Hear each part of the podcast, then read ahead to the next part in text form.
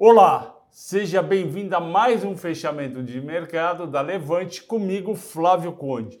Hoje é quarta-feira, dia 2 de fevereiro, e Bovespa finalmente caiu. Eu estou triste porque eu gosto de ver o Ibovespa subindo, mas caiu 1% e fechou a 111.894, sugerindo que aquele nível de 113 mil estava um pouco esticado já para o início do mês. O dólar ficou estável a 5,27.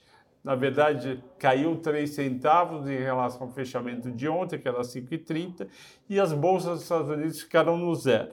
Qual foram os motivos das realizações de lucro no Brasil?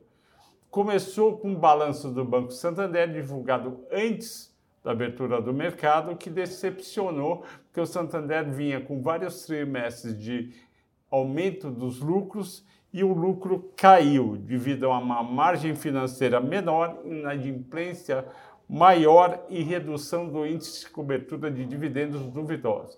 Aí o mercado fez a leitura que também viria resultados ruins para Bradesco, Itaú e Banco do Brasil, e essas três ações caíram em torno de 1,8%. Ninguém garante que esses três também terão lucros menores, até porque o Santander não anda para e passo com os três, mas os três andam uma direção parecida. Outras ações que caíram, BRF, a Brasil Foods, caiu 8%, porque ela fixou o preço das ações, ela vai fazer um aumento de capital em 20 reais. As ações estavam acima disso, ajustaram para os 20 e o IRB com um relatório de uma corretora falando que ele vai precisar fazer um aumento de capital ainda não confirmado, as ações caíram 9%. Esse aumento de capital seria para ter funding para as operações que estão acontecendo no ano de 2022 no IRB.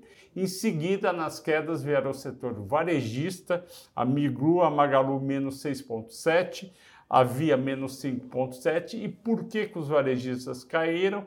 Porque hoje à noite, ou seja, depois do fechamento do pregão, daqui a pouco, 7, 7 e pouco, vai sair a decisão do Copom do Banco Central aumentando os juros de 9,25 para 10,75. Isso já é líquido e certo. A dúvida são os próximos aumentos. Como aumento de juros tende a fazer com que varejistas na média, vendem menos, o mercado se antecipou e vendeu um pouco. Eu achei bem especulativo, todo mundo já sabia que ia ter aumento, mas entendo o que fizeram. Destaques de alta foram ações aleatórias, que não estão no radar. Positivo mais 3, Cielo mais 1,7, Qualicorp menos, mais 1,6. E por que, que eles subiram essas três ações?